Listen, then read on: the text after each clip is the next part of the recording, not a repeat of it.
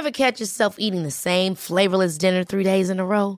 Dreaming of something better? Well, HelloFresh is your guilt-free dream come true, baby. It's me, Kiki Palmer. Let's wake up those taste buds with hot, juicy pecan-crusted chicken or garlic butter shrimp scampi. Mm. Hello Fresh. Stop dreaming of all the delicious possibilities and dig in at HelloFresh.com. Let's get this dinner party started.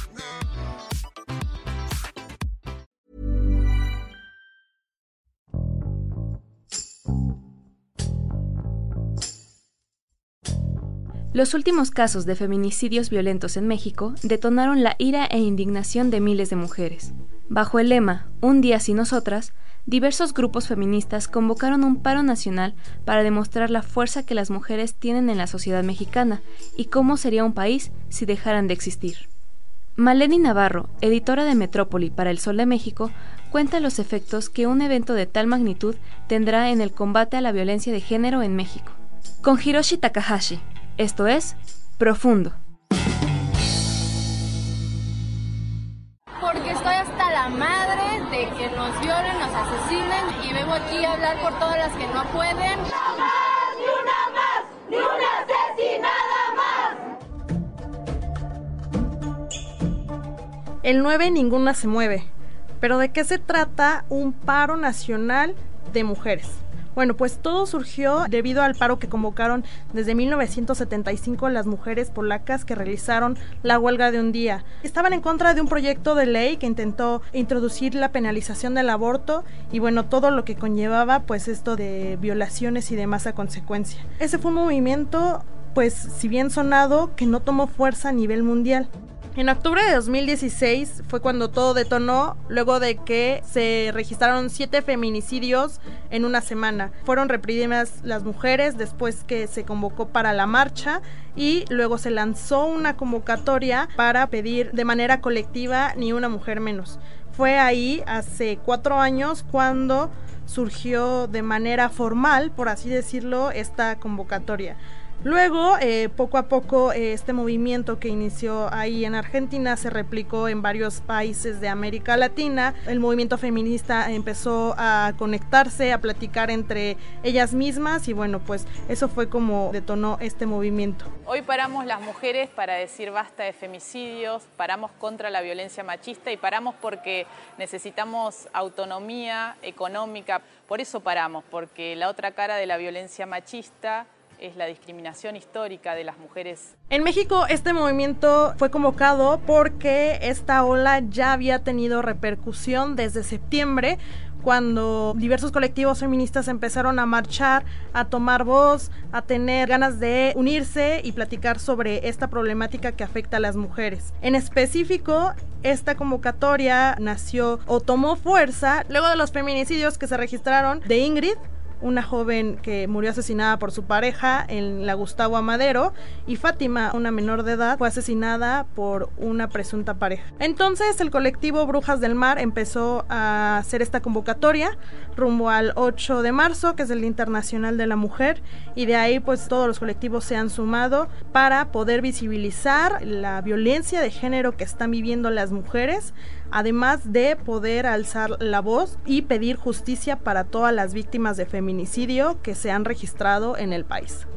La imagen del paro nacional de mujeres que ha sido identificado con el hashtag Un día sin nosotras convocado para el próximo 9 de marzo, nació específicamente en Veracruz y fue promovido por la agrupación feminista Brujas del Mar. El Sol de Orizaba, un periódico que pertenece a la organización editorial mexicana, pudo entrevistar a una vocera del colectivo, su nombre es Arusi Hunda y bueno, ella es quien cuenta cómo es que nació todo, ¿no? Dice eh, que se trata de un grito para visibilizar la violencia que vive la mujer después de los feminicidios que detonaron este movimiento y bueno, todo nació con un simple cartel con una imagen morada amarillo, la publican y se hace viral. Ellas son quienes también han, han estado muy presentes en cada uno de los procesos y movimientos que se hacen en la Ciudad de México, pues en redes sociales han tenido una muy buena convocatoria, entonces las han identificado si bien no como las detonadoras o las convocantes, sí quienes pueden ayudar a difundir toda esta información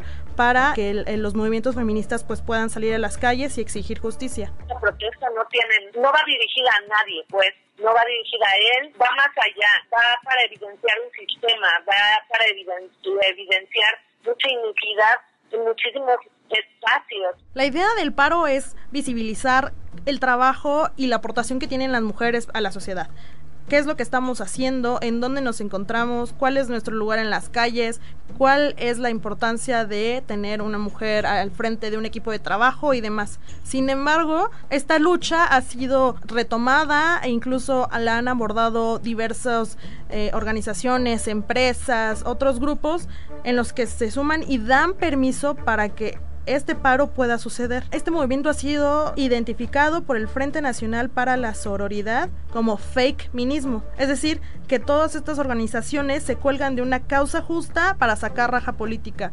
Entonces, eso ha sido una de las condenas que lo mismo hace el movimiento, ¿no? ¿Por qué es que las mujeres tienen que obtener permiso cuando el movimiento es legítimo y nace del propio movimiento feminista? El 9 de marzo es un paro por nosotras y para nosotras no contra nadie ni para satisfacer egos de ningún político o de algún servidor público. En redes causó polémica lo que emitió Beatriz Gutiérrez Müller, primera dama, porque se sumó primero al movimiento, apoyó el paro nacional de mujeres, lo posteó en Instagram y valió, si bien no un aplauso, sí un reconocimiento al apoyar este movimiento. Pero horas más tarde, ella misma publicó un nuevo cartel en el que pedía no unirse al paro nacional, ¿no? Entonces, esto causó una gran contradicción entre quienes pudieron atender el llamado de Beatriz, pero que al tiempo de unas horas cambiaba lo que ella sentía fue incluso señalada o se habló de que el presidente Andrés Manuel López Obrador fue quien tenía ahí alguna injerencia y bueno, al otro día de cuando se recibieron miles de mensajes en la red social, él mismo fue el que dijo que no había ningún eh, ninguna injerencia por parte de él en lo que Beatriz podría eh, decir. Ella es muy libre, este, es una mujer con criterio, eh, pregunta cosas, ella actúa de acuerdo a sus convicciones. Y se subió al tema en esta politización. Dice que hubo mano negra de los conservadores para realizar el palio nacional de las mujeres. Esto precisamente es un punto del que todas las feministas rechazan la postura del presidente porque no puede politizar y polemizar acerca de una problemática que está afectando al país y que tiene que atender, ¿no? Que siempre ha echado la culpa al neoliberalismo, a los conservadores, a las manos negras, sin que antes pueda verificar o saber qué es lo que está sucediendo para poder atender todas estas problemáticas que están detonando la violencia de género. La que quiera participar eh, lo puede hacer. Lo único es no dejarse manipular, tener cuidado porque el conservadurismo, la derecha, es muy hipócrita. Otra de las funcionarias que también hizo un comentario no muy acertado y que fue muy criticado en redes fue Irma Erendira Sandoval, es la secretaria de la Función Pública. Ella lanzó diversos tweets. El primero es que si las mujeres decidían parar, no deberían de hacerlo porque estarían tentadas a lavar los platos. Entonces fue una discusión muy grande también que se creó en redes sociales, específicamente en Twitter, porque pues bueno, el movimiento no quiere visibilizar que va a haber un paro para estas situaciones. Fue criticada porque lo que ella sugería o pedía es que tomáramos los espacios públicos, pero no entendía o no lograba captar el mensaje principal, ¿no? Que es demostrar la fuerza que tienen las mujeres en la vida cotidiana. Después soltó una cadena de tweets en donde ella decía que el feminismo será antineoliberal o no será. Ella retomó el mismo sentido de politizar este movimiento, esta lucha, así como lo han hecho el presidente, pues lo que ella pedía es que todas tomáramos el espacio público, sin embargo no entendía el punto de este mensaje. Sugirió incluso que fueran los hombres los que no trabajaran el próximo 9 de marzo, incluso retomando este mensaje que otros hombres han dicho y que han hecho sobre que mejor ellos fueran los que pararan. Muchas feministas, muchas mujeres y también diversos colectivos celebraron esa manera, porque así, si ellos paran ese día, pues las mujeres podrían ser libres de acoso, hacer lo que les gusta en la calle, eh, vestir como quieran, eh, hacer toda una serie de actividades que no pueden, pues el problema está pues en ellos, ¿no? Entonces, ese fue el gran problema que tuvo la secretaria de la Función Pública porque incluso señaló que el presidente más feminista de la historia de México ha sido Andrés Manuel, cuando ha rechazado hablar sobre este tema y lo ha achacado a otros puntos, otros problemas que no tienen que ver con la violencia de género. Pues es que tenemos que ir cambiando, nada más que se solapó por mucho tiempo la corrupción y problema que se soslaya, estalla. Todo esto que está sucediendo es el fruto podrido, repito, de un régimen de corrupción, de injusticias, de privilegios.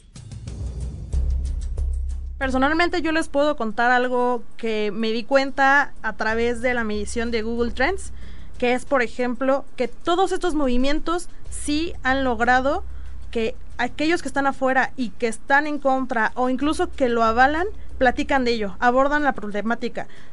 Si ustedes se ponen en un restaurante y escuchan a la mesa de al lado hablar sobre lo que está generando este paro nacional, es gracias a la visibilización que están realizando las mujeres y este movimiento. Por ejemplo, cada marcha o cada vez que las mujeres convocan a reunirse y exigir a las autoridades justicia para las víctimas de feminicidio, las búsquedas en Google crecen sobre qué es el feminicidio, es decir, están incidiendo en toda la sociedad para que puedan entender de qué se trata.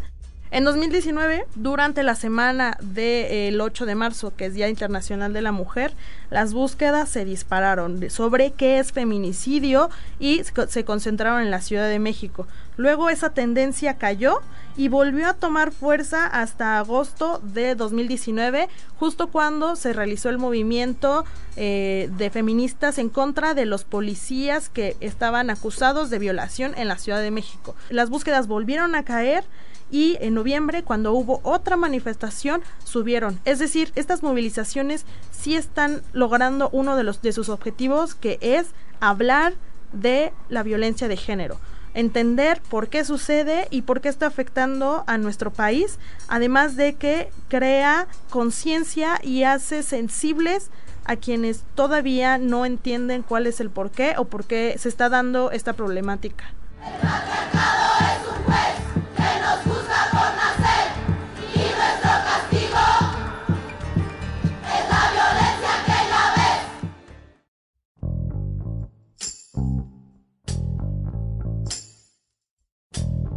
A pesar de que diversas organizaciones, empresas, colectivos se han sumado a este paro, es difícil o complicado entender qué efecto va a tener este paro porque es entendible, por ejemplo, somos 4.5 millones de mujeres que laboramos y damos algo al país, ¿no? Entonces, imaginen un día sin 4.5 millones de trabajadoras es entendible que, bueno, va a tener una repercusión, pero el efecto que muchos quieren minimizar es de qué va a servir no salir a las calles, de qué va a servir no presentarnos al trabajo, de qué va a servir no comprar algo en el súper.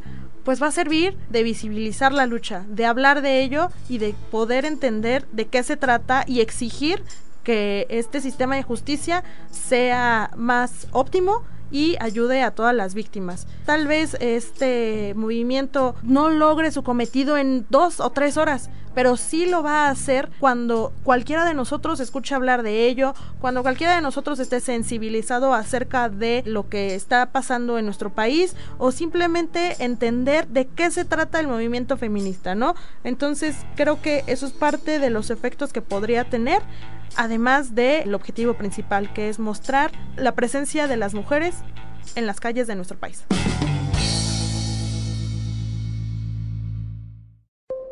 Esto es Profundo, un reporte a fondo de la Organización Editorial Mexicana. Ever catch yourself eating the same flavorless dinner three days in a row? Dreaming of something better? Well, HelloFresh is your guilt-free dream come true, baby. It's me, Kiki Palmer. Let's wake up those taste buds with hot, juicy pecan-crusted chicken or garlic butter shrimp scampi. Mm. Hello Fresh. Stop dreaming of all the delicious possibilities and dig in at HelloFresh.com. Let's get this dinner party started.